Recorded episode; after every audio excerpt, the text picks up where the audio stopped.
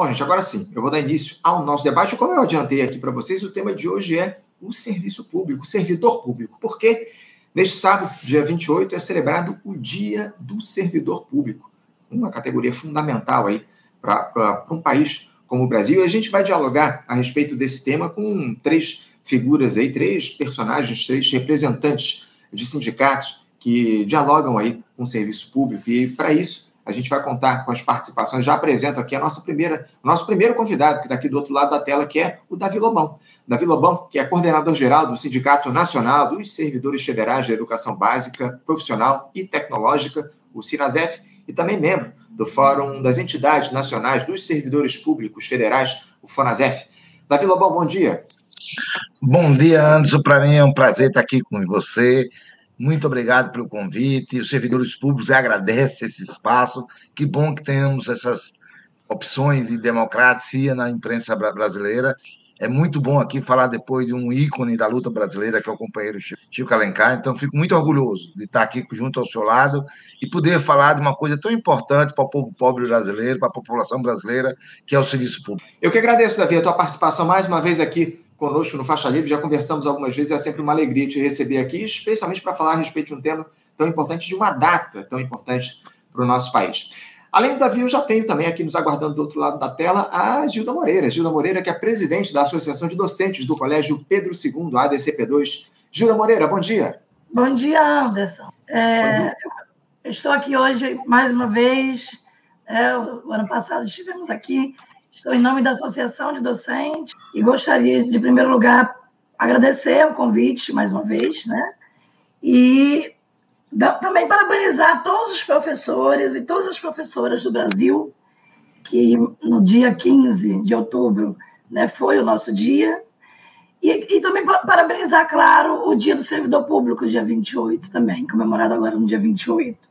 Eu gostaria de agradecer muito pelo convite e dizer que está, estamos sempre dispostos a participar aqui, porque esse programa realmente nos representa, traz as questões que nos fazem refletir, e agradeço muito a vocês pelo convite.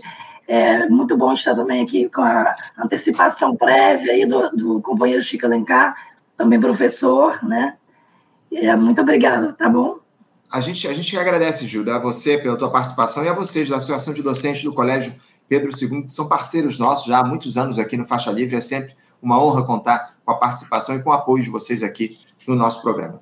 Além da Gilda e do Davi, eu também tenho aqui o nosso terceiro e último convidado para participar desse importante debate hoje. Eu me refiro ao vice-presidente do Sindicato Nacional dos Auditores Fiscais da Receita Federal do Brasil, o Sindifisco Nacional, Tiago Barbosa. Tiago Barbosa, bom dia. Opa, bom dia, Anderson. Muito obrigado mais uma vez pelo convite. É, é sempre um prazer estar aqui participando do programa. Bom dia a todas e todos, né, todos os telespectadores, os telespectadores que estão acompanhando. É, é um tema importantíssimo é, e vamos tentar fazer o melhor debate possível. Grande abraço para o Davi e grande abraço para a Gilda, minha amiga também. Obrigado, obrigado, Thiago.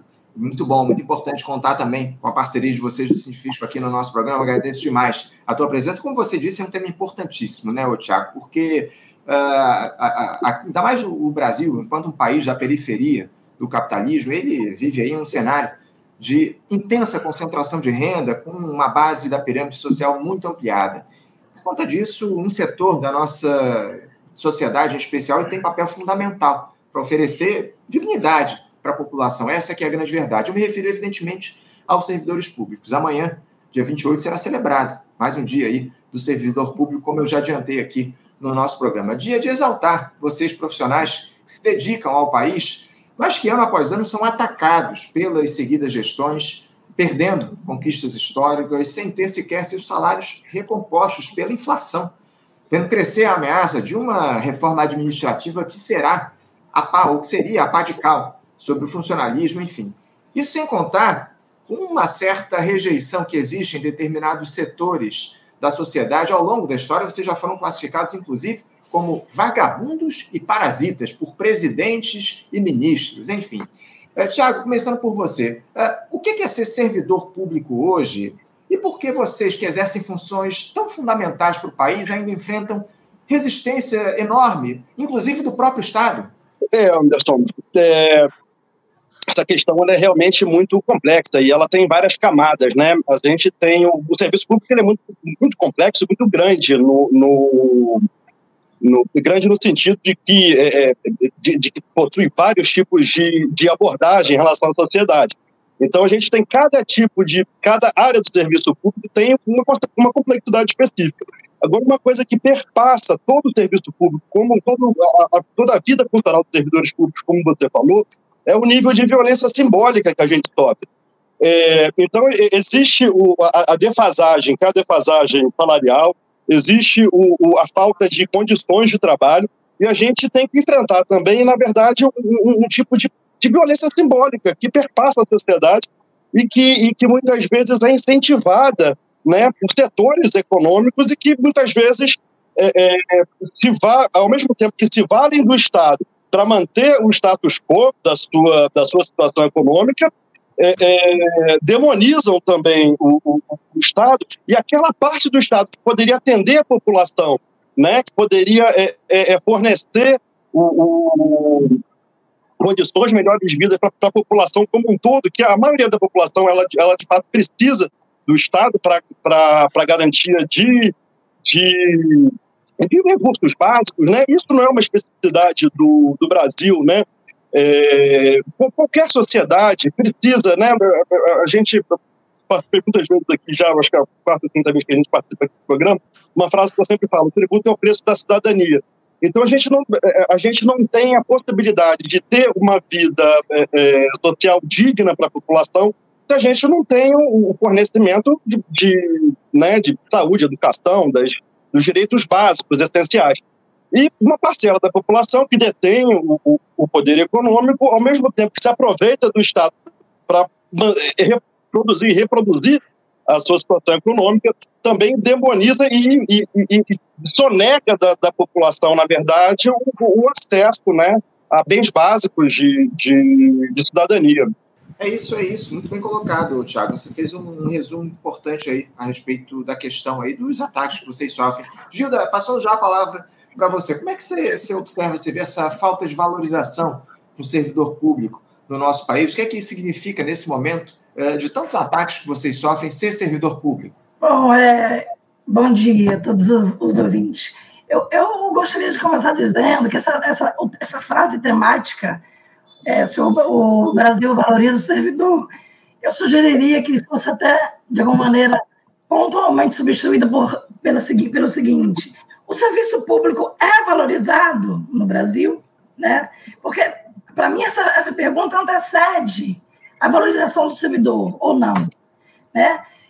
Como assim? Eu vou explicar. Nós, quem é que, na verdade, é responsável pela implementação de fato, ou deveria ser responsável pela implementação positiva desse serviço público. São as instâncias governamentais. Né? Essas instâncias governamentais, por sua vez, ao longo de anos e anos, inclusive as, é, na companhia de uma mídia que vem que é elitista, né, que está a serviço de um grupo elitista no país, essas instâncias elas tendem a cada vez mais investir na desvalorização do serviço público. Eu, eu, e isso é muito interessante pensar, porque o, a população em si, a mais carente possível, ela não costuma desvalorizar o serviço público em si, nem o servidor público. Ela, muito pelo contrário, ela tende a procurar o serviço público, como a gente vê. A população carente procura o SUS, procura a educação, ela matricula seus filhos nas escolas públicas, elas fazem questão de fazer isso, elas procuram as escolas públicas de ponta, de qualidade, né? Acontece que, em contrapartida, isso não vem para elas, elas não conseguem. Tá entendendo? Então, junto com isso, o que vai acontecer? A serviço, as instâncias governamentais, juntamente com a mídia, né, elitista, constroem um, um, todo um arcabouço é, de destruição mesmo desse servidor público, e coloca como se o servidor público fosse ocupado por todas as mazelas, na verdade, que deveriam ser oferecidas por um serviço público que, em primeira instância, não depende necessariamente, nem diretamente apenas do servidor. O servidor ele executa né, aquilo que é planejado ou não planejado. Então, na verdade, há um certo paradoxo em valorizar ou não o serviço público ou o servidor público quando a gente pensa na questão da sociedade brasileira. O povo quer um serviço público bom e funcionando e corre atrás dele. Tanto que o povo brasileiro adora fazer concurso público. Ele quer uma estabilidade. Ele corre atrás disso. Ele coloca os seus filhos nas escolas, tenta o melhor possível prepará-los para um concurso público no futuro. Só que, na verdade, o que acontece? Como não há essa valorização das instâncias governamentais, aí o servidor público também é desvalorizado. E acontecem coisas como as recentes que nós temos visto, por exemplo, na minha área da educação. Né? Com, vai para mídia, escolas sendo violentadas, servidores públicos, professores sendo violentados constantemente, de várias maneiras, ou pelo psicológico, ou agressão física mesmo, como a gente viu recentemente nas mídias, né? Na minha escola mesmo nós vimos uma situação que ficou bastante é, é explícita para a sociedade, um professor que recebeu um tapa, né? Enfim, e que nós, como associação de docentes, nós nos pronunciamos veementemente contrários a esse tipo de postura. Nós somos, contra a violência nas escolas, ah, somos contra a violência contra o servidor público e defendemos a, a valorização desse serviço. Porque sem ele, a gente realmente, enquanto sociedade, não pode ser representado. E a gente viu muito bem isso, só para fechar, na pandemia. Né? O que seria do povo brasileiro sem o SUS na pandemia? Então, assim, e acho que o SUS ele teve um crescimento grande. A pandemia mostrou que ele é importantíssimo. Né? E que agora o povo brasileiro procura o SUS. Tem procurado muito bem, e está confiando mais. Então, através de uma mídia elitista, há uma descaracterização desse serviço público, uma desvalorização e um taxamento de coisa ruim, quando na verdade não o é. A gente precisa mesmo de investimento governamental. É isso. É, se, se, houve, se teve uma, uma coisa boa, digamos assim, que a pandemia trouxe para nós brasileiros foi justamente essa questão da valorização do SUS, né? Você muito bem coloca, o SUS tornou-se aí uma ferramenta fundamental para o país num momento, nos momentos mais graves da nossa história. E você tocou num ponto fundamental aqui na tua resposta, ô, Gilda, de respeito justamente ao papel da mídia dominante nesse processo de desvalorização, de ataque ao serviço público do nosso país. A gente vai tratar, inclusive, disso daqui a pouquinho aqui no nosso debate. Mas eu queria passar a palavra logo para o Davi, também para ele falar a respeito dessa questão. Se, se você está de acordo, Davi, com essa tese de que o próprio Estado brasileiro ele rejeita o servidor público? Como é que você vê essa questão da valorização do funcionalismo no nosso país? Vamos lá, eu acho que quando você discute uma coisa generalizada, nós vamos cometer alguns erros. Na verdade, o que existe hoje é uma disputa política sobre a compreensão do Estado. O neoliberalismo falando do Estado mínimo, né? e a esquerda brasileira falando de um Estado que atenda às necessidades reais do nosso povo. E que ele seja do tamanho da necessidade do povo. Nós somos uma sociedade, o Brasil, de um país onde a maioria das pessoas sofrem, né? muito com falta de escola, de comida, de emprego, né? de tratamento adequado, de, de segurança.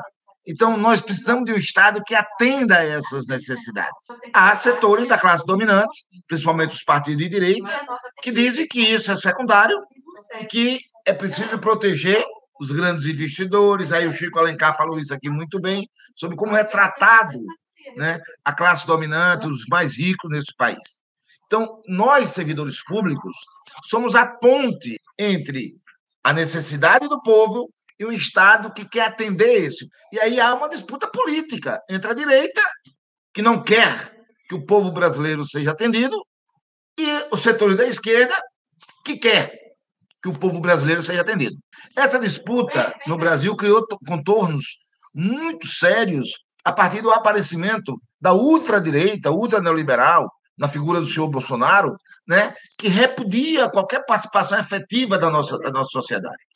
Anderson, vejamos dados concretos. A educação, por exemplo, não é a única maneira das pessoas avançarem na vida e mudar o seu padrão de vida. Não é a única. Mas se você fizer qualquer levantamento estatístico, ela é responsável por mais de 80% da classe trabalhadora pobre que se transforma e se consegue fazer né, é, vencer no, país numa dificuldade enorme que é a sociedade capitalista. Então, quando um menino faz um curso superior de qualidade e consegue ser um profissional competente, fazer aquele exercício da sua profissão, ele consegue ter um bom salário, sustentar a sua mãe, sustentar a sua família. Isso nós assistimos todos os dias. Quem é, eu sou professor do ensino médio, eu vejo isso todos os dias. Eu conheço pais e mais pais que param na rua e me abraçam, né? Porque o filho dele, pobre, né? Que se tornou um médico, se tornou um engenheiro, se tornou um professor e hoje não só tem uma vida digna, como ajuda a sua família. Então, é preciso ter um olho maior para isso. E aí tem uma questão que é fundamental. Não tem serviço público de qualidade sem servidor ganhando bem, sem servidor capacitado para exercer o seu exercício. Então, o que está em disputa é essa, Anderson. É qual a leitura que nós temos de Estado. É um Estado para atender a necessidade do povo, porque esse Estado mínimo que o setor da direita defende, ele é um Estado muito grande para defender os interesses do capital.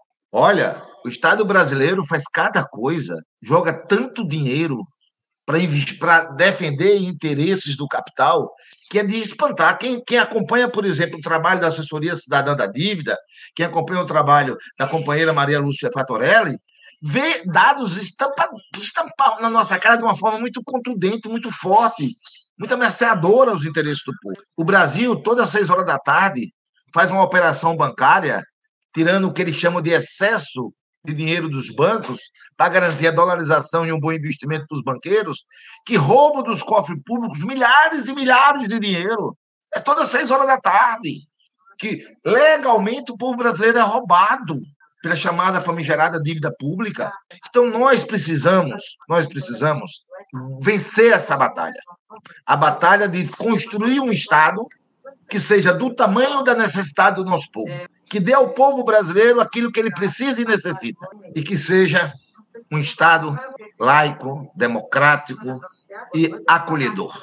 acolhedor. E não teremos isso sem servidor público ganhando bem, com estabilidade de emprego, com um trabalho valorizado, com condições de trabalhos adequadas, porque é isso que vai garantir um bom serviço. O servidor público não pode perder a sua estabilidade, porque a partir do momento que ele perde a sua estabilidade, ele deixa de ser servidor público.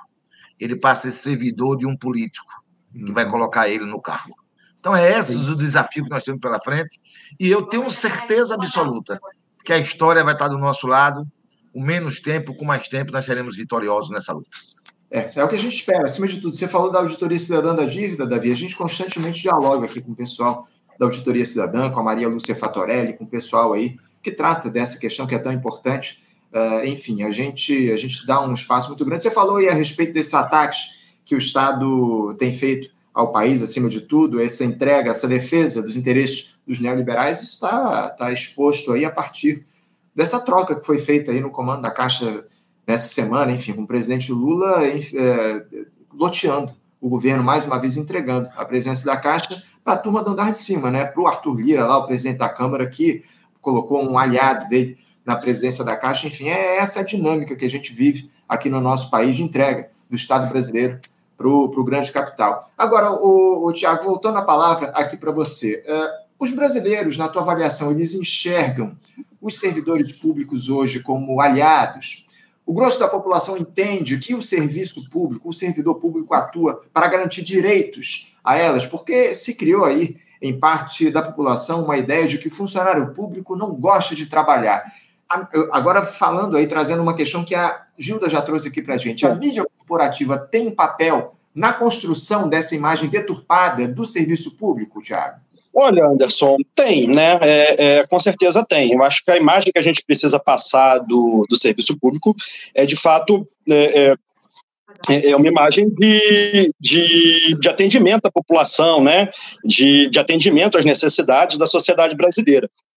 E o que a gente vê, na verdade, é um processo com dois. É, é, é, são duas etapas. É um processo complexo, mas ele tem, ele tem duas etapas né, que se complementam. Uma é, é, é, um, é, um, primeiro processo de que é uma rejeição, né? Assim, eu acho que a gente tem um, uma situação social difícil no Brasil e muita, muitas vezes, né, a mídia é incentivada por setores econômicos e também a mídia corporativa é, é diversos tipos de corporação, né? É, elas têm um, um, um papel importante, é, é, fundamental na questão da rejeição, né?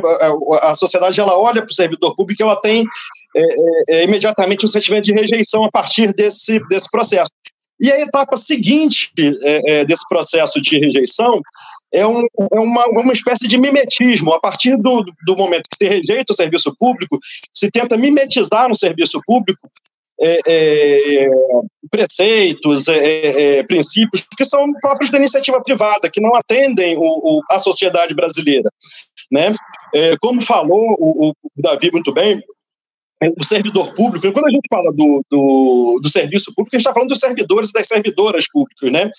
É, e quando a gente fala de, dessas servidoras e desses servidores, a gente está falando de, de, profissionais que precisam ter uma, uma postura diferente, que tem uma postura diferente em relação a, a, ao, ao emprego, né, a, sua própria subsistência. O servidor público ele ele ele ele está em cima de um tripé, na verdade, né. Ele precisa ter é, dignidade em relação ao poder, né? A gente, a, gente, viu isso no caso da Receita Federal recentemente, é, é, no caso das joias, né, dos colegas que tiveram uma atuação exemplar, mas que tiveram a possibilidade né, de se colocar em relação ao poder que estava que estava instituído, precisa ter é, tranquilidade em relação ao dinheiro, à sua remuneração, porque o servidor público não, é, é, é, uma opção de vida, né, uma opção de carreira, você fecha a ideia, quando se entra no serviço público, é fechar a porta da riqueza e da pobreza, digamos assim, né? pelo menos como estratégia de solução individual.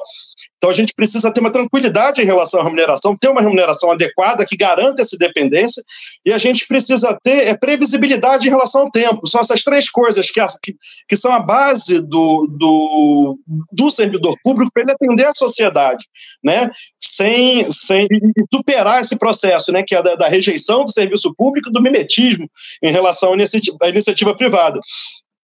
É, então, com isso a gente, isso a gente vai ter diversos exemplos, né? Seja na educação, é, é, Gilda é professora do Pedro II, colégio que eu tive o grande orgulho de ter estudado também, né? Tenho, tenho grande orgulho de ter estudado. É, assim, então, quando a gente está falando da educação, o, o, professor ele precisa ter é, é, é liberdade de cátedra, né? É, é, no ensino médio, no ensino fundamental, no ensino superior. E para isso você precisa ter o quê? Você precisa ter um salário, né, que garanta o professor, que, faça com que o professor tenha possa ter menos emprego, não precise ter duas matrículas e ainda ter uma outra, né, no, no, no, na iniciativa privada, que a gente sabe que essa é a prática, é, é a dinâmica, né, de quem trabalha no, na educação do ensino médio no Brasil precisa não ser assediado, constantemente assediado, né? É, e a gente viu nesse período agora de nem de polarização, né, de, de desgastamento do tecido social que a gente que a gente vem vivendo, como que, que foi construído esse assédio em cima dos professores das professoras, sobretudo do na iniciativa privada, né, no, no, no, ensino privado muito também, mas no serviço público muito. A gente teve diversos casos, né, é, é, é, notórios no Colégio Pedro II, inclusive. Então, é, a gente precisa é, é, ter um, um, um um, um, modelo que valorize o servidor público e a servidora para ele conseguir cumprir esse papel, né? E, e, e só para não deixar mal entendido, assim, quando é, é, eu, o que eu digo é o seguinte: o, o, o Estado, assim, a grande questão do, do Estado, a gente tem que discutir o, o tamanho do Estado, sim, né? O Estado ele precisa ter um tamanho adequado, ter quantidade de servidores é, é, é para exercer a, a, as funções. O Brasil é um país que tem uma quantidade muito pequena de servidores públicos em todas as áreas do, do, do Estado brasileiro, seja na, na, área de controle da economia, né, que é, é, servidor de Banco Central, Receita, seja na educação, saúde. O Brasil é um, é um país que tem poucos servidores e mal remunerados de modo geral. Agora, a gente tem que ter duas discussões. Uma é a questão do tamanho né, do Estado ter os recursos necessários, e outra questão do modelo, da gente ter um Estado que não seja um Estado concentrador de renda e, e que reproduza desigualdade. A gente tem que ser um, um Estado que distribua a renda né, e não reproduza desigualdade, né, e, e essa desigualdade, e as desigualdades de todas as formas, seja né, econômica ou, ou as desigualdades né, é, é, é, é específicas, né, a desigualdade econômica né, é, se utiliza para se reproduzir. É isso, é isso. Obrigado, Tiago, pela tua participação, pela tua resposta importante a respeito desse tema. Ô, Gildo, também quero passar a, a palavra para você, você se posicionar em relação a isso, essa questão que diz respeito a como o brasileiro ele enxerga o servidor público e qual é o papel da grande imprensa, da mídia, nesse processo de ataque, de desconstrução da ideia de que o serviço público é fundamental para a população eh, do nosso país. Como é que você vê essa questão? Qual é o papel da grande imprensa nisso?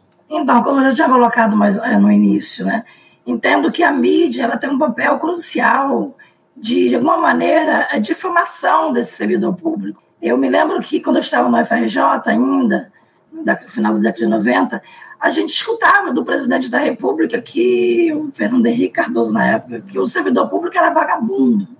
Isso foi colocado claramente na voz do presidente. É, inclusive, é até muito estranho, porque um servidor público, como era o presidente, né, ele é um professor universitário, falou isso claramente.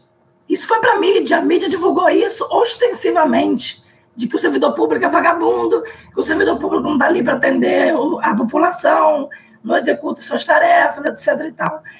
Agora, no século, assim, na gestão do Bolsonaro, a gente ouviu pior que isso, inclusive. Né? É, vejam o que essas pessoas falam sobre o servidor público no geral. Se os representantes mor da nação falam essa coisa ruim sobre o servidor público, como é que o povo vai agir com esta recepção? Começa a incorporar que o servidor público é ruim mesmo, que o funcionalismo público não presta, que é uma coisa que é só para gastar dinheiro, que, fica, que vive na mamata, e etc. e tal, esse monte de coisa que a gente escuta absurda. Porém, na verdade, o que falta com relação a isso porque há uma carência da população com relação a esse Estado. A, a, população precisa desse Estado. Ela precisa do SUS, ela precisa das escolas públicas, principalmente, e precisa de outras instâncias sociais de ordem pública. É, ela valoriza, paradoxalmente, esse servidor nesse sentido, porque ela busca ser, inclusive, um deles. A população comum busca ser. E não só é a população comum, não, a pobre, a mais carente, a mais vulnerável nós temos é, grandes nomes, porque quando a gente pensa em serviço público, a gente deve pensar em diferentes níveis, né? Eu já falei aqui sobre essa questão outra vez. No serviço público, há grupos que, que estão numa situação de privilégio, assim, de certa forma, com relação ao executivo geral. E eu tinha mencionado, por exemplo, que na pandemia, é, nós, professores federais, estaduais e municipais, não tivemos auxílio, não tivemos auxílio para trabalho, auxílio digital no ensino remoto. Enquanto isso, juízes tiveram, o governo forneceu auxílio digital a juízes. Tá entendendo? Então, assim, é, há uma certa divisão. E isso, na verdade, nada mais é do que o reflexo de uma sociedade em que a gente vive, que é uma sociedade que é, ela é dividida e, como o Chico falou, a palavra casta, né? Me parece interessante pensar nisso. Porque há grupos nessa sociedade que se constituem assim. E também dentro do serviço público, de certa forma, há esses níveis. Né? Há muito expressivamente isso. E a, isso vem de uma história de construção, de um projeto de sociedade que vem desde os primórdios e que vai se intensificar, se maximizar expressivamente com o neoliberalismo, né? a partir da década de 90, sobretudo no Brasil. E esse neoliberalismo, ele foi freado, ele acabou? Não. Ele só não foi drástico e perverso ao fim do poço para nós, porque, ao mesmo tempo, nós tivemos oportunidades a partir do final de 80, né, fim da ditadura, é, e no, meados de 90, nós tivemos um crescimento e uma expressão forte do sindicalismo brasileiro, no sentido de combater esse tipo de projeto. Como combater, por exemplo, as privatizações, né? A privatização é um dano gravíssimo para o serviço público. E a gente vê isso nas AOS né, da vida, que simplesmente cada vez mais precarizam o serviço público. O, o, como foi colocado pelo Lobão, muito bem, a gente precisa sim de uma valorização salarial, a gente precisa de, um, de uma valorização de carreira, e a gente precisa também de investimento infraestrutural. Ah, é, eu venho de uma escola que tem uma oferta gigantesca de trabalho. É, o Pedro II é uma escola assim, renomada, né? conhecida, conhecida até lá fora. Paradoxalmente, falta investimento para isso. Agora, por exemplo, estudantes do, do, do meu campus, do Maitá 2, eles é, ficaram no segundo lugar, indicados melhores Olimpíadas de Matemática. Quer dizer, eles estão é, querendo ir para a Tailândia, eles foram convidados num projeto oficialmente para isso, para ir para a Tailândia. E cadê o investimento pra, governamental para conduzir esses estudantes? É uma verba mínima para, o governo, etc. tal, para o MEC, para as instâncias da ciência. Assim, e cadê o investimento nisso? Sabe? É crucial que o governo, os governantes olhem para isso. Eu acredito que a gente está numa situação agora, então, numa situação menos pior. A gente está muito menos pior, eu diria, do que a gente estava. A gente estava no fim do poço, a, a, na última gestão governamental central. Né? Eu acredito, sim, que agora a gente tem uma obrigação de estar cobrando muito para que esse movimento de luta pela defesa do funcionalismo público, do servidor público, de colocar para a sociedade, essa, desmitificar, na verdade, essa ideia que a mídia criou, junto com alguns interessados da política brasileira também, né, de que o servidor público não presta, é vagabundo, gasta dinheiro, vive na mamata. E não se trata disso. A gente precisa de investimento, porque é a partir daí que a gente vai garantir uma educação de qualidade, é, um exemplo, nós, nós tivemos agora um concurso no Pedro II, que de ordem, inclusive, do, do governo anterior. Esse concurso ele foi um concurso colocado é, para 40 horas não DE. Uhum. Ora, isso significa o quê? Precarização do serviço público. Os novos professores que ingressaram no Pedro II agora, este ano, eles ingressaram sem ter o direito de dedicação exclusiva. Minha gente, isso significa o quê? Precarização do serviço público, precarização do, do, do colégio para o segundo, porque se o professor não pode se dedicar 40 horas àquela instituição, ele vai se dedicar a duas, três, quatro. E com isso cai a qualidade do ensino. Sem contar a questão da isonomia com relação aos demais professores da casa. Então, assim, é muito grave a situação. E a gente precisa de concurso público. Mesmo com esses que foram convocados agora, e que a gente agora conseguiu, ainda bem, com muita luta interna no CP2, a gente conseguia, a associação e o sindicato, nós conseguimos garantir, é, junto aos conselheiros progressistas do Conselho Superior é, da, da escola, do qual fosse parte como suplente no momento, mas é, a, a, a representantes progressistas, docentes eleitos, para nos representar lá, a gente conseguiu aprovar uma resolução que a gente cobra concurso público imediato por vocação de todos os concursados que ali que passaram no concurso, e ao mesmo tempo que esses concursados que ingressaram agora, eles têm o direito de se tornarem DE.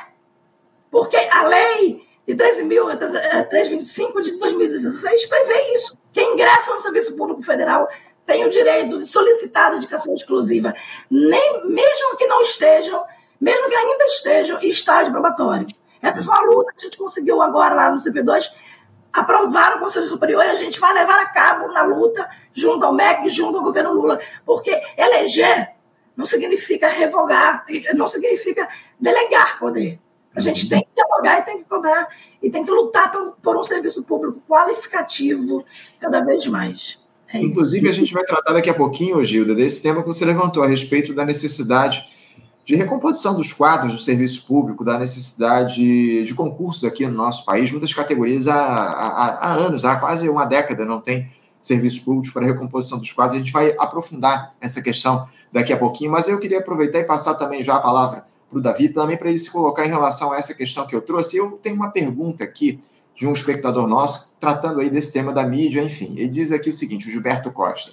A mídia corporativa tem grande parte da culpa para essa questão da desvalorização do servidor público. Mas ele questiona aqui, ó. Porém, onde está o serviço de comunicação do governo que não resolve isso? Quantas comunicações em rede nacional Lula fez em quase um ano de governo. E eu não, queria nem só deixar essa questão aí em torno do governo Lula, eu queria tratar disso da questão dos governos aqui no nosso país. A gente não vê um diálogo próximo do, da, das diferentes gestões em relação com a população de respeito à valorização do servidor público, a necessidade de se reconhecer a importância desse servidor. E eu queria que você falasse um pouco sobre isso, Davi. É, a, eventualmente, sobre o papel da grande imprensa nesse cenário de desvalorização e também a necessidade de diferentes governos exaltarem a importância e fazerem o diálogo com a população para mostrar como o serviço público é importante para o país. Eu queria agradecer ao companheiro aí pela pergunta, né? Como é o nome dele mesmo? É Gilberto, né? Você está sem microfone. É, eu estava tava, tava fechado. É Gilberto Costa o nome dele. Eu posso. Quero agradecer muito a pergunta dele, porque essa pergunta coloca para a gente uma discussão muito séria. Como eu falei aqui, é uma disputa política sobre concepção de estados. E por mais que as pessoas queiram negar, o mundo se move pela disputa de interesses de classes. Né? Então, o que é que você tem no Brasil? Você tem no Brasil um processo de construção das grandes empresas né, de forma totalmente a serviço do grande capital. Então, imprensa como essa, como Canal Livre, um, é, uma faixa livre, é uma coisa que aparece com muito esforço jornalístico dos companheiros que aqui compõem, né, buscando através do, de contribuições, de esforço tremendo. O grande financiamento vai para onde? Então, as, as, as doações, as concessões do direito a, transmitir, a, a, a, um, a uma rádio, a uma TV, ela é feita de forma muito parcial para atender o interesse de uma camada da sociedade. Então, você tem toda uma grande imprensa a serviço dos interesses de uma posição política, de uma concepção política. E aí o companheiro pergunta muito bem: por que, que a, imprensa do Estado não faz essa, esse contraponto? Porque a, a, o Estado brasileiro, que tem um sistema de comunicação com certo peso, não, não começa a discutir sobre a nossa ótica sobre a ótica da classe trabalhadora, o que é que nós queremos? Porque, na verdade, o Estado brasileiro ele vive numa disputa muito grande. Nós tivemos uma vitória fenomenal no ano passado em derrotar o bolsonarismo, derrotar a ultradireita derrotar o, o fascismo nesse país. Mas essa derrota, né, foi uma derrota importante, e aí eu quero aqui registrar o comportamento do meu sindicato com muito orgulho. O Sinasef, em, em, em, maio, num Congresso Nacional com mais de 600 delegados, aprovou por uma ampla maioria, com mais de 500 votos favoráveis, que nós deveríamos arriscar a, a, a nossa legalidade sindical, defendendo a necessidade de eleger Lula para derrotar Bolsonaro porque estava em jogo o serviço público, porque estava em jogo a, a, luta da classe trabalhadora, porque estava em jogo o direito do povo, né? Estava em jogo muita coisa. Então, eu tenho muito orgulho de ter feito isso. Então, nós fizemos essa, essa batalha. Mas o fato é que a vitória do, do, do Lula não consolida aquilo que nós queremos. A, a, a, vitória de Lula é construída por uma ampla frente e que, neste momento, Anderson, nós estamos vivendo assim, um momento muito difícil de, de grandes derrotas. Vamos, vamos ser honestos, pessoal com toda a sinceridade do mundo, tirar uma Vera Mossa, uma companheira com história no esporte fenomenal, um exemplo de desportista brasileira, tirar ela do Ministério do Esporte e colocar uma indicação do Lira, é algo de bom tamanho? Não, definitivamente não, né? Essa saída da Ana Moser foi. Tirar uma, uma companheira, tirar uma companheira da presidência da Caixa, que vinha fazendo um trabalho brilhante na construção e reconstrução da Caixa Econômica Federal. Mesmo que o companheiro está substituindo ele, seja um companheiro de carreira, mas substituir ele por uma indicação do Lira é aquilo que nós sonhamos? Mas isso tem consequência. O que é que significa isso? Que o setor mais atrasado da sociedade, aquele setor neoliberal, Lira está querendo aprovar a PEC 32 da reforma administrativa, que implode o serviço público, que acaba com o serviço público. Eu vou dar alguns parâmetros do que é a reforma administrativa. Sobre o trabalhador, acaba o concurso público. Os servidores públicos serão contratados por 10 anos por indicação de parlamentares, sem concurso. E o servidor público pode ser demitido por desnecessidade. Anderson, eu sou professor do Instituto Federal da Paraíba. Se um negócio desse é aprovado, amanhã chega um professor de matemática, eu sou professor de matemática, chega um professor de matemática no meu, no, no meu campus para substituir as minhas aulas. No outro dia, eu sou um professor desnecessário ou não? E como desnecessário, eu posso ser demitido. Eu fiz essa pergunta ao deputado Tiago Mitraub, ator, autor dessa proposta. E sabe o que, ele me disse como resposta? Não, mas ninguém vai fazer isso. Ou seja, ele reconheceu que a lei permite. Então, qualquer um servidor que defender o interesse do povo, contrário ao interesse do político, vai ser demitido. Essa é uma questão. A segunda questão da reforma administrativa, a privatização. Tu acredita, Anderson, que lá no artigo 17A dessa reforma administrativa está colocado que o ente privatizante ganha de presente a estrutura física daquilo que ele privatizar? Sim. Eu estou fazendo um, um, aqui com estou fazendo agora. A gente dialogou muito a respeito dessa questão da reforma administrativa e o deputado Arthur Lira retoma aí a ameaça de discutir a reforma lá no Congresso, Isso. né, o Davi? Isso. E esses caras estão ganhando a disputa interna dentro do governo Lula. Estão ganhando essa disputa. Olha bem, Olha bem, eu estou viajando agora pelo interior da Paraíba, visitando os campos onde tem um Instituto Federal para discutir a questão da nossa jornada de luta do dia 7 e 8. E aqui eu quero aproveitar para chamar todos os servidores públicos para que a gente faça uma grande paralisação no dia 7 e 8, chamando o pessoal para a luta, dizendo que a nossa luta é que vai mudar a vida e construir espaços para combater esse, esse avanço da direita dentro do governo Lula. Então preste atenção. Eu vou viajar para Picuí e para Catalão do Rocha, duas cidades do interior paraibano. Você sabe qual é o principal prédio dessas duas cidades? Instituto Federal. Sabe qual é o principal ginásio dessa cidade? Do Instituto Federal. Sabe qual é o principal auditório dessas cidades? Do Instituto Federal. E esse, e, esse, e esse instituto pode ser privatizado e doado para o ente privatizado. É um absurdo. E isso está sendo ameaçado por líder para ser aprovado. Então, nós temos que fazer o um bom debate. Nós temos que fazer a boa luta. E aí eu quero fazer um chamamento muito forte. Nós temos duas, duas coisas muito importantes no cenário brasileiro. Primeiro, a resistência dos servidores públicos. Nós fomos modelo né, de resistência. Nós fomos, o servidor público foi o primeiro a causar uma derrota no governo Bolsonaro no Congresso Nacional. Nós impedimos que fosse votado a PEC 32. Que jornada de luta! Foram 14 semanas seguidas com mais de mil pessoas presentes na porta do Congresso Nacional. Toda semana. Então foi um brilhante, colocando a vida em risco, que a pandemia não estava ainda superada, nós fizemos uma resistência brilhante.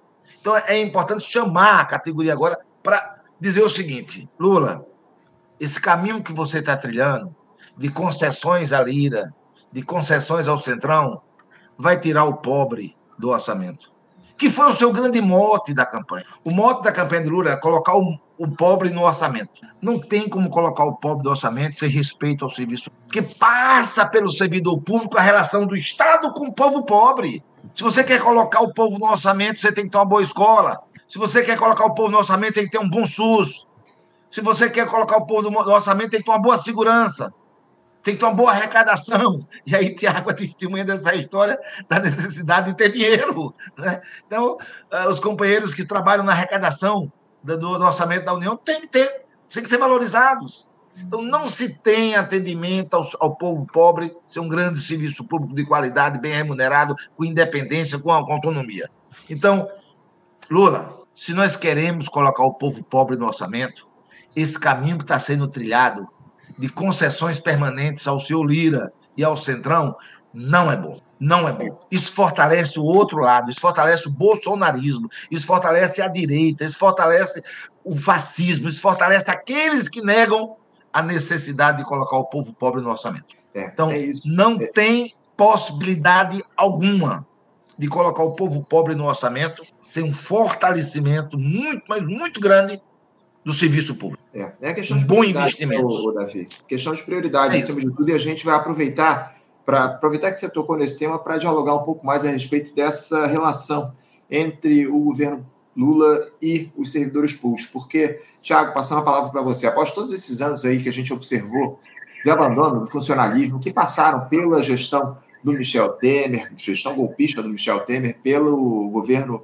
eh, protofascista do Jair Bolsonaro, como é que o governo federal tem lidado com o serviço público hoje? Tiago, eh, a gente teve ainda esse ano a retomada das mesas de negociação coletivas foram, evidentemente, uma vitória, né? o que acabou rendendo esse ano de 2023 uma recomposição nos salários na faixa dos 9%.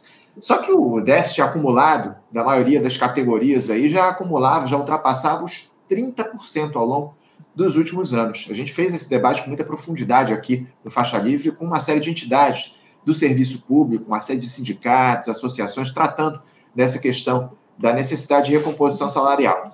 Para o ano que vem, é, quando vocês do funcionalismo federal alimentavam mais expectativas pelo fato de o orçamento justamente ser definido por esse próprio governo Lula, ano passado, evidentemente, o orçamento foi fechado pela gestão Bolsonaro, ainda que a gente tivesse lá no, no finalzinho do ano passado a votação daquele projeto que destinou mais recursos para o governo. Uh, agora, esse ano, as expectativas, esse ano, que eu digo, o orçamento desse ano, o orçamento que vai ser votado para o ano que vem e que está estipulado, está sendo decidido esse ano, as perspectivas eram boas para vocês, justamente por conta disso. A grande questão é que, pelo que foi definido pelo governo Lula, a situação parece ainda pior para 2024. O Ministério da Gestão ele levou para a mesa de negociações para vocês uma proposta de reajuste pífia, inferior a 1%.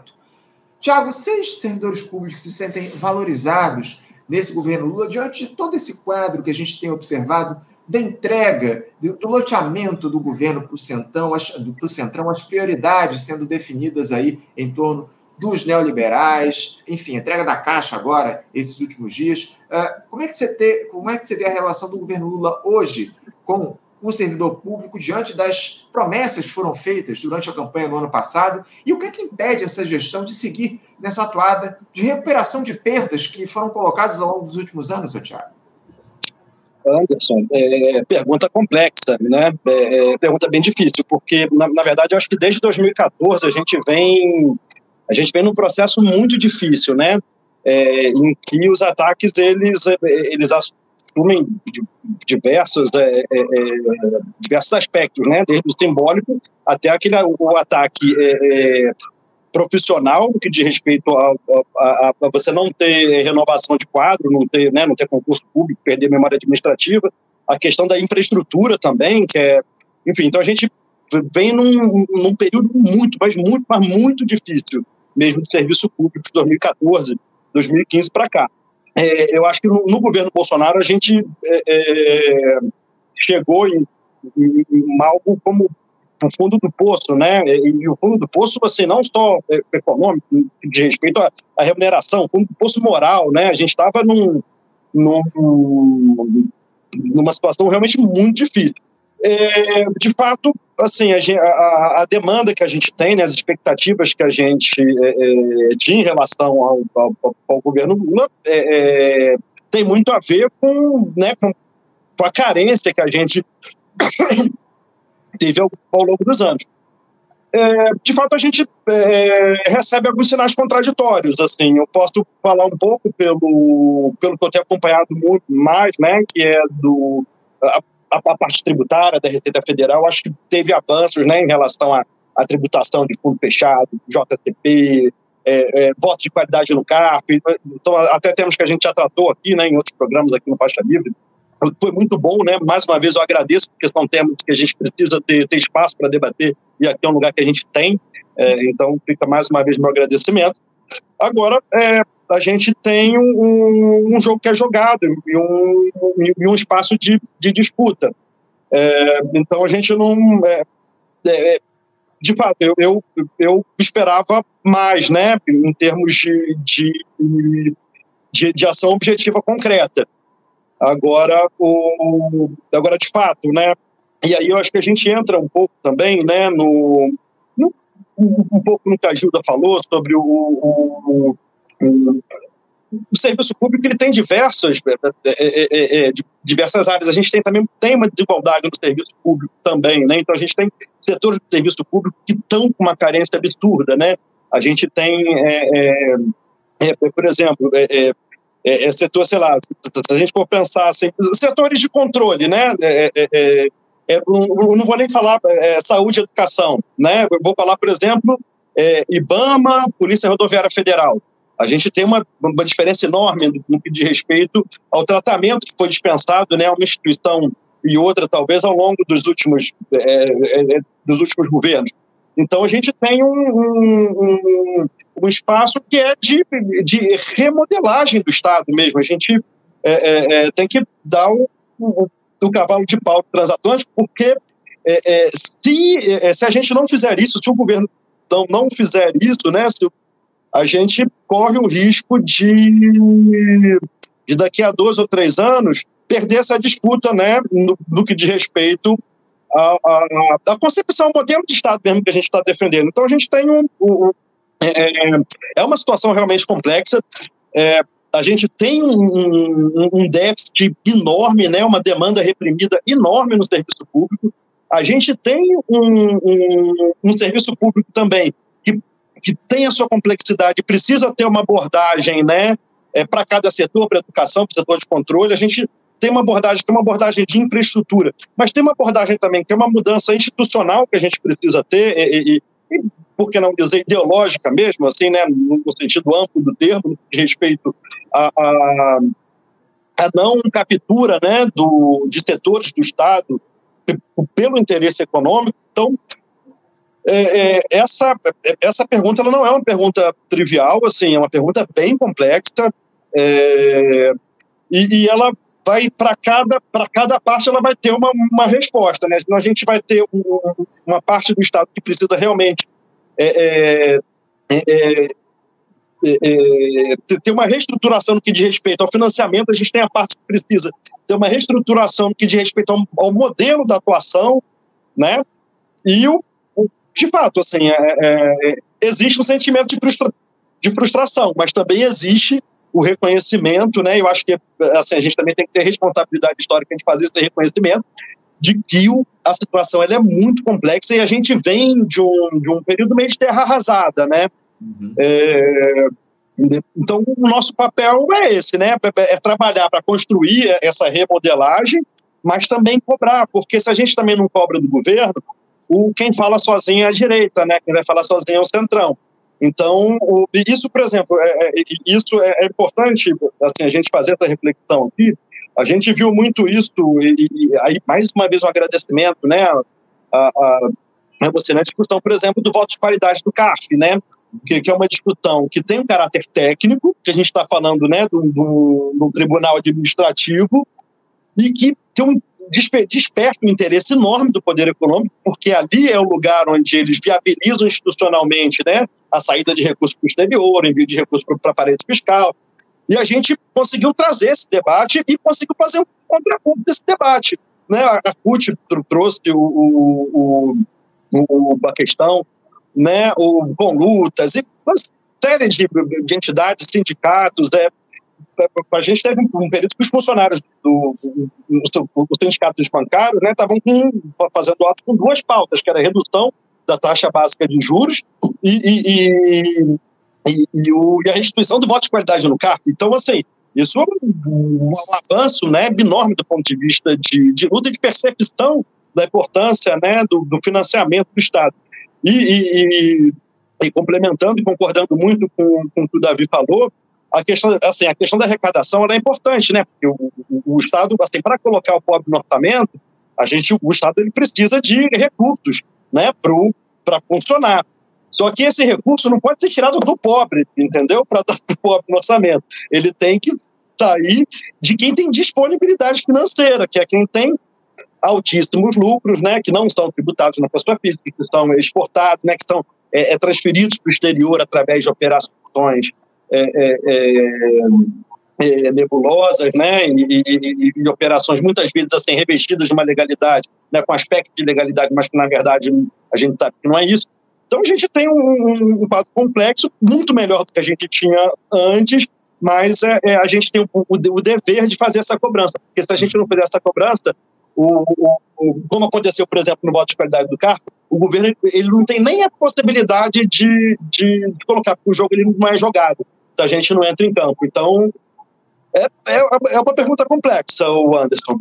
Eu, entendo, eu, eu, sei bem da complexidade desse tema que eu trouxe aqui você. Você trouxe aí essa importância, o, o Thiago, essa necessidade, acima de tudo, de se fazer a disputa, de se, de se cobrar da turma do andar de cima o, o que a gente há anos precisa, né? A gente precisa de uma de, de justiça tributária aqui no nosso país. Mas, infelizmente, é, esse governo que colocava aí a necessidade de se fazer uma reforma tributária deixou essa questão para o ano que vem, especialmente diz respeito à renda e patrimônio. Né? A discussão sobre uma reforma tributária em relação à renda e patrimônio acabou ficando para 2024. Empurraram com a barriga aí essa discussão para o ano que vem, algo que é mais do que necessário num país com as desigualdades que tem o Brasil. Eu queria te passar a palavra, o, o, o Gildo, para que você falasse um pouco a respeito desse tema, dessas disputas que estão colocadas nessa gestão. Não dá, evidentemente, para a gente deixar de reconhecer os avanços que a gente teve com o início do governo Lula, mas ainda muito incipientes, né, muito insuficientes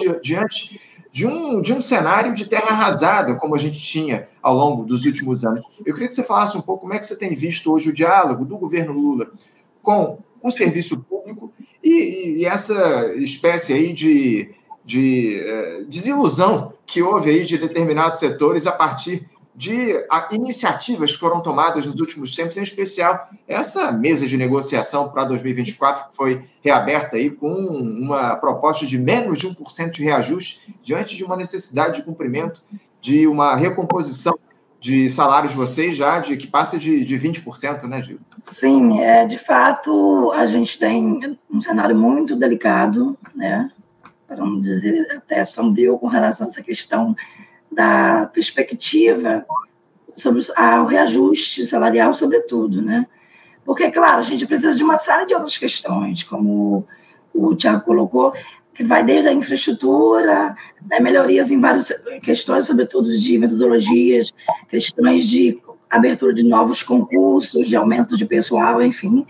Mas a gente precisa também, sim, desse reajuste imediato, que isso seja levado a cabo, e essa cobrança ela não vai deixar de acontecer. Né? A gente vai estar na rua cobrando, porque a gente, a, gente entende que eleger não é delegar poder, exatamente. A gente entende que esse governo é um governo de disputa, ele já veio na sua estruturação formal, desde o início. De, é um governo da disputa, é um governo assim, fechadinho, bonitinho. É, e, ao mesmo tempo, a gente tem aí, como você bem colocou, Anderson, é, um cenário que vem, por exemplo, de há sete anos atrás, muita, muita problematização para a gente, muitos problemas mesmo. E, na verdade, eu vou dar um exemplo de uma questão com relação a isso.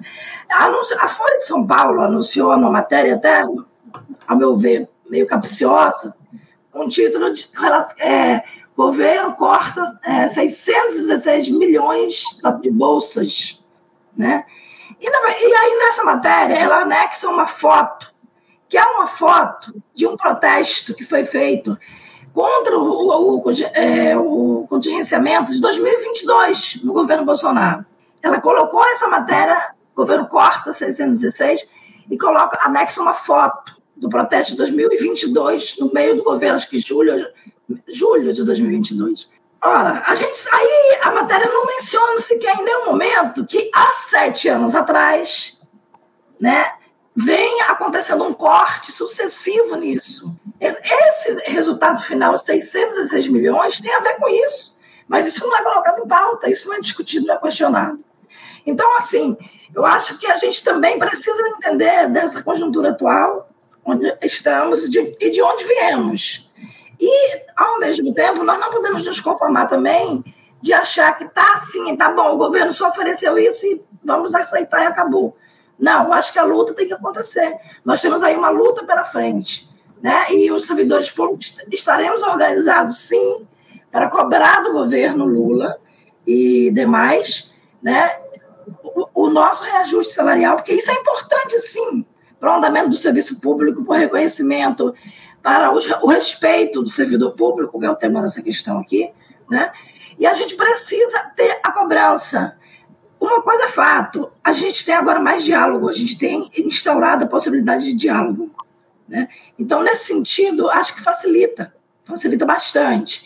Mas isso não quer dizer que temos que é, deitar na poltrona e adormecer. Né? Precisamos de muita luta, precisamos nos organizar sim, e não iremos abandonar a luta nesse sentido. E o governo sabe disso. O governo sabe que uma categoria do serviço público não vai abandonar a luta. Obviamente, há setores que não estão muito preocupados com essa questão, porque não se encontram, como o Tiago falou, em defasagem como a de outros setores. Os setores da educação e da saúde são setores que da segurança pública também são setores que precisam precisam imediatamente serem olhados com olhares diferentes, né? com outros olhos. A gente precisa avançar esses setores e é fundamental que a, é, a, as, as propostas venham através de diálogo, sim, mas que elas venham de maneira decente também. Né? Nós, servidores, estamos atentos, estamos de olhos abertos, iremos cobrar, sim, já é um projeto que está em curso. É, essa desvalorização, esse sucateamento do serviço público federal, municipal, estadual, não é de hoje. No estadual e municipal, essas esferas é muito mais grave do que no federal, inclusive. Né? Olha o governo do estado do Rio de Janeiro. Sim. O que é que o Cláudio Castro está fazendo com o serviço é, é, público? E principalmente com a educação brasileira. Olha, eles vieram de uma greve agora. Né? Absurdo que esse governo fez. Ele convocou a justiça para acabar com a greve dos professores e não sentou na mesa para negociar. Isso é muito grave. Entende? Então, assim, a gente precisa é, é, perceber que essas esferas elas precisam estar na luta, precisam se unificar também. E o governo tem que ter em mente que a educação e a saúde, por exemplo, e outros setores também, segurança e tal, não vamos arredar o pé da luta. A gente vai precisar reivindicar o que a gente precisa, aquilo de que a gente precisa. Não pode, é? não pode arredar o pé. É preciso fazer a disputa acima de tudo, né? Vamos fazer a disputa no cenário nacional, sim. Uhum. E que todos os setores, inclusive o central, o central saiba disso. Eles não vão ter de mão beijada que eles almejam. Eles a gente... vão ter dar, passar por cima da gente. Né? A gente vai estar na rua, é fato, pela luta, pela melhoria do serviço público, para o investimento. Né? A gente vai estar na rua e a gente não vai estar entregando o bolo assim, de bandeja na mão, sabe? Você citou, Hilda, você citou essa greve da educação aqui no Rio de Janeiro. A gente cobriu uma greve que durou mais de um mês aqui. A gente cobriu toda semana. A gente trouxe aqui o Sindicato Estadual dos Profissionais de Educação para dialogar a respeito desse essa paralisação que terminou da pior maneira possível, né? O Cláudio Castro recorrendo aí à justiça para encerrar essa, essa greve. Fez ali alguns acordos, né? Que muitos não foram aí levados à frente. O pessoal do CEPSEG pressionando o governo do estado para cumprir os acordos que foram feitos ali para finalizar a greve aqui no Rio de Janeiro. Davi, a gente está se aproximando aqui do fim do nosso debate, mas eu, eu queria te passar a palavra para trazer aqui, pra, evidentemente, deixar você à vontade para falar a respeito desse diálogo dos servidores com o governo Lula e parte desses ataques que vocês têm recebido, o Davi, ele se dá na forma, como a própria Gilda já tratou aqui, da não realização de concursos, né? Há categorias, como eu sei aqui, há 10 anos sem reposição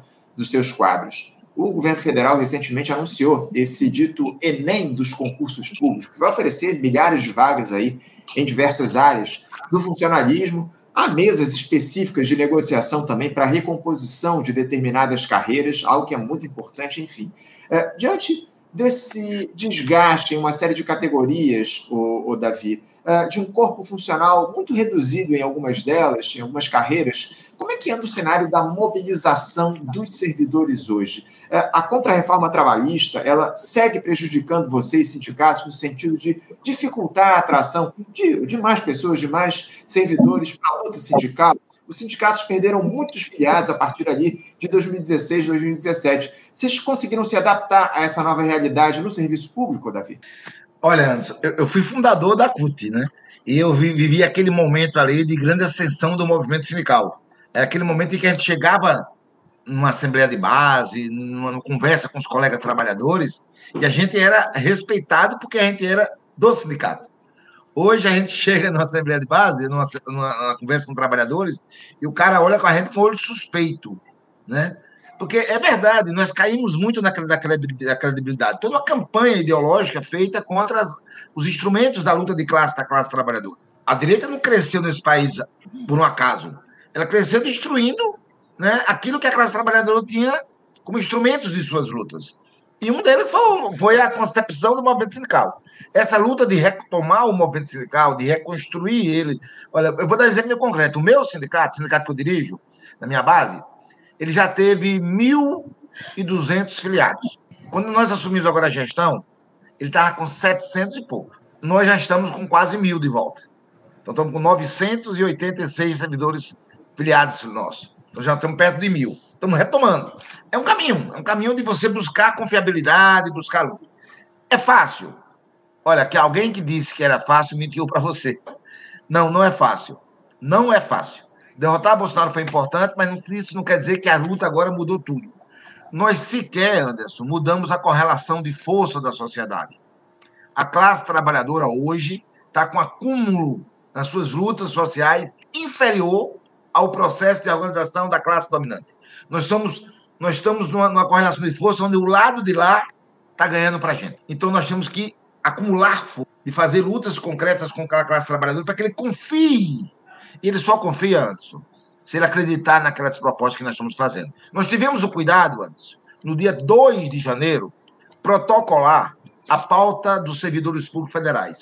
Nós somos o protocolo 000001 que esse governo recebeu.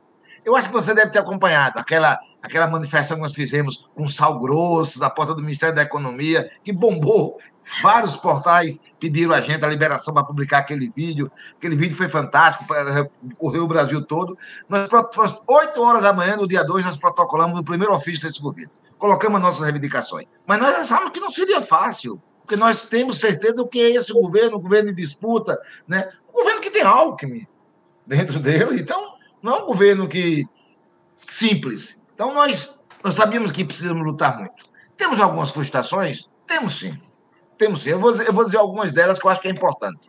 Olha bem, quando o governo abriu a Mesa Nacional de Negociações Permanentes, eu sou membro dela, eu participo representando o Sinazef.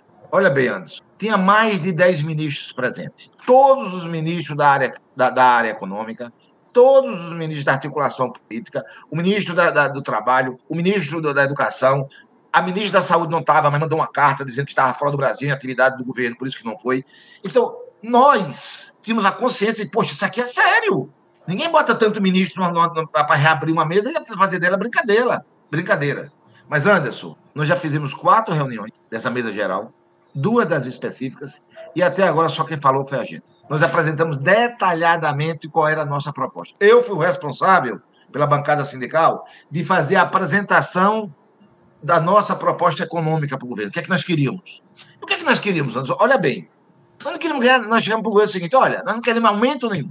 Nós queremos ganhar a mesma coisa que Lula pagava a gente no seu segundo mandato. Em julho de 2010, Lula deu o último reajuste do seu segundo governo. Peguemos a inflação desse período e joga no salário de julho, nós queremos isso. Ponto. Ou seja, o poder de compra seja restabelecido para os servidores para julho de 2010, que era o governo Lula. E nós dissemos outra coisa antes. Isso, nós fizemos esse estudo, eu sou responsável por isso. Tinha dois, dois blocos de servidores, teve um que teve quatro reajustes no acordo de 2015, outro teve dois reajustes. Então, tinha perdas diferentes. Então, um, um, um conjunto de servidores tem reajuste de 53% para recuperar essas perdas. Outro, 33%. Nós sabíamos que era índice grande. E nós colocamos para o governo, nós estamos dispostos a negociar isso fazer uma política de recomposição, que não seja tudo de uma vez só. Nós, tá, nós, nós levamos 10 anos para perder isso, nós não queremos recuperar num ano só, não. Nós estamos dispostos a negociar. Anderson, até agora não tem resposta nenhuma. O governo marcou, agora já chamou a gente, tá? Tem uma mesa marcada para o dia 16, 16 de novembro, para dar resposta a gente. Mas deixa eu colocar uma, uma coisa importante sobre a reunião do dia 30 de agosto, da, da, do famigerado 1% de reajuste. O governo chamou a gente no dia 31, dia 30, dia 31 ele ia entregar a, a Lua ao Congresso Nacional e disse: olha, nós temos à disposição de vocês 1,5 bilhões. Uma pergunta natural. Olha, nós tínhamos 11,2 bilhões no ano passado, na Lua do ano passado. De acordo com o arcabouço fiscal, com o famigerado acordo fiscal, uma das concessões que o governo Lula fez a esse setor da burguesia. Lembre-se que na posse de Lula, no discurso de Lula, escrito dentro do Congresso Nacional, ele coloca categoricamente a necessidade de acabar com o teto dos gastos, chamando de uma lei nociva aos interesses do povo brasileiro. Ele não mudou nada praticamente. A única coisa que, muda é uma banda de crescimento que vai de 0,6% a 2%. Sinceramente, isso significa alguma coisa? Vamos pegar uma referência, vamos fazer um estudo do Brasil. Quando foi que o Brasil teve o maior investimento no serviço público? Segundo mandato do governo Lula. Qual foi, qual foi o crescimento da Lua naquele momento? Faz um estudo. Dá algo em torno de 10% de um ano para o outro. Além da inflação. Crescimento mesmo, tá? Estou falando. Aí crescer 0,6% ajuda em alguma coisa? Nos anos, nos anos seja... PT, só, mais uma, só mais uma informação, Davi. Nos anos do PT, a gente conversou aqui com a, economista Denise Gentil, e ela comentou aqui que o, nos anos do PT o Brasil cresceu na média de 4,5% ao ano, o que não seria possível por conta desse novo arcabouço, né? Isso, isso. O, o, o arcabouço proíbe do Brasil se desenvolver. Quer dizer, então, é uma concessão, é contra o discurso de posse dele, é contra o discurso de posse dele. Tá? Mas vamos lá. Aí nós perguntamos a ele, cadê os 11,2 bilhões? Porque se você pegar os 11,2 bilhões e fazer o que a lei do arcabouço fiscal diz, que é joga a inflação em a banda de crescimento, nós teríamos hoje algo em torno de 11,6 bilhões. Cadê esse dinheiro? Tiraram da gente por quê? Por que tiraram da gente e passaram para outros? Nós somos privilegiados? Nós somos marajás? Cadê o nosso dinheiro? Foi isso que nós perguntamos ele dia 30. E aí, tomara que dia 16, agora de novembro, eles façam uma resposta. Agora, eu quero dizer ao, ao servidor público, qual vai ser essa resposta? Do... Eu costumo dizer o seguinte, Anderson, ela vai ser do tamanho da nossa mobilização no dia 7 e 8. Se a gente fizer uma boa mobilização, teremos uma boa resposta. Se não fizer uma boa mobilização, não teremos uma boa resposta. Então, está na nossa mão a responsabilidade de fazer o governo nos ouvir. E o governo só ouve a classe trabalhadora se ela luta, se ela se movimenta. E eu aí queria, antes de terminar minha fala, colocando o seguinte para todos: é preciso lutar, porque esse governo está em disputa. Nós precisamos lutar para mostrar nossas caras, mostrar as nossas reivindicações, mostrar os nossos desejos. Mudar a correlação de força que existe hoje, onde a classe dominante está mais forte do que a gente. Tira ministro, bota ministro para atender os interesses dele. O que é que nós queremos? Queremos nos fortalecer. Eu não acho que é uma coisa que acontece num, num passo mágico. Eu acredito muito que a gente tem que fazer isso de forma muito dinâmica, muito no dia a dia. Eu estou muito feliz. Eu não sou cutista, não sou, meu sindicato não é afiliado à CUT, tá? Mas eu estou muito feliz que a CUT, que terminou o Congresso Nacional dela no domingo passado, chamou os trabalhadores para fazer uma marcha Brasília no primeiro semestre do próximo ano. Nós precisamos botar mais de 100 mil pessoas em Brasília. Nós precisamos botar mais de 100 mil pessoas em Brasília. Não sou cutista, meu sindicato não é filha da CUT, mas vamos aprovar agora no Congresso. Essa vai ser a nossa proposta. Que o nosso sindicato se dobre nessa marcha. Porque essa marcha pode ser um marco da luta da classe trabalhadora como ponto de inflexão na mudança da correlação de força. Fundamental. Nós precisamos mostrar a cara da classe trabalhadora. Se não se move, nós não vamos ter aquilo que nós desejamos, que nós sonhamos, que nós queremos para nossas vidas. É nós temos proposta, todas. Olha, Anderson, nós temos proposta elaborada sobre recomposição salarial, sobre equiparação dos nossos benefícios, sobre as nossas carreiras.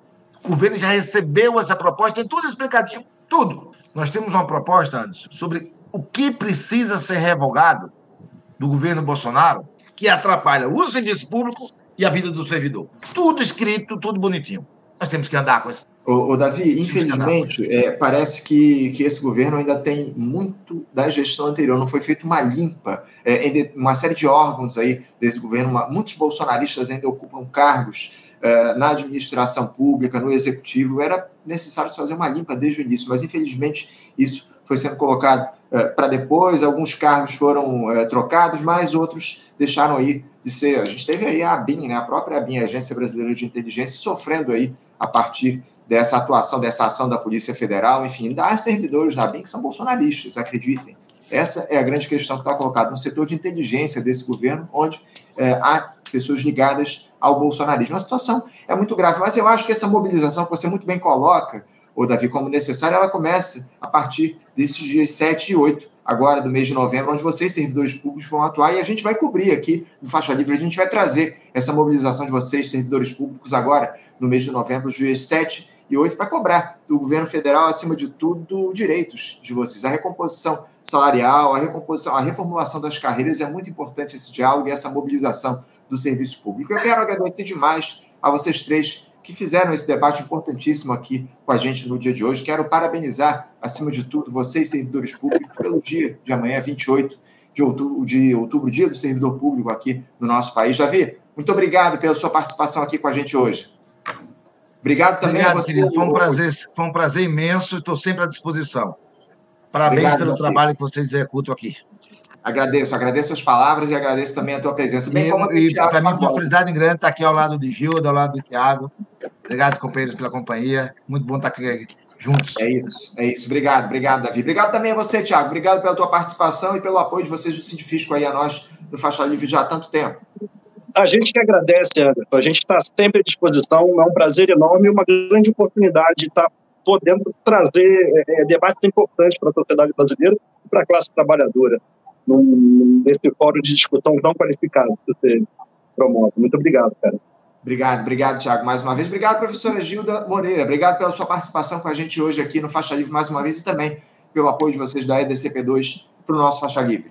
Obrigada a você, Anderson. Obrigada a todos. Foi um prazer estar aqui com vocês. Rever o Thiago, com o Lobão, que eu também já vi nacionalmente na luta, vejo sempre é, nos vídeos. E dizer que a associação só tem a agradecer. Muito obrigada mesmo. A DCP2 agradece muito pela, pela atenção, né, pelos convites. E é isso. Bom dia do servidor para todos nós, da servidora também, claro. É isso, é isso. Viva o servidor público acima de tudo. Muito importante a gente deixar essa última mensagem aqui para os nossos espectadores. E quero agradecer, acima de tudo, a nossa audiência que está aqui até agora acompanhando o nosso programa. Muito obrigado por vocês fazerem esse diálogo aqui com a gente. Muitos comentários aqui. Eu não trouxe aqui a participação de vocês, mas tive muitos comentários, questionamentos. Agradeço muito a, a participação dos nossos espectadores. Lembrando que na próxima segunda-feira, a partir das 8 da manhã, estaremos de volta com mais uma edição do nosso Faixa Livre aqui no nosso canal no YouTube compartilhem, curtam, uh, comentem aqui no nosso chat, essa interação é muito importante, eu sempre lembro aqui a vocês. Obrigado mais uma vez pela participação de todos, um abraço, até segunda-feira, um ótimo final de semana. Você, ouvinte do Faixa Livre, pode ajudar a mantê-lo no ar. Faça sua contribuição diretamente na conta do Banco Itaú, agência 6157, conta corrente 99360, dígito 8. Esta conta encontra-se em nome do Sindicato dos Professores do Município do Rio de Janeiro e região, o Simpro Rio, uma das nossas entidades patrocinadoras, mas seus recursos são destinados exclusivamente para o financiamento do nosso programa. Você pode fazer sua doação de qualquer valor, utilizando também a nossa chave Pix, que é ouvinte@programafaixalivre.com.br. Sua contribuição é fundamental para a manutenção desta trincheira progressista no ar.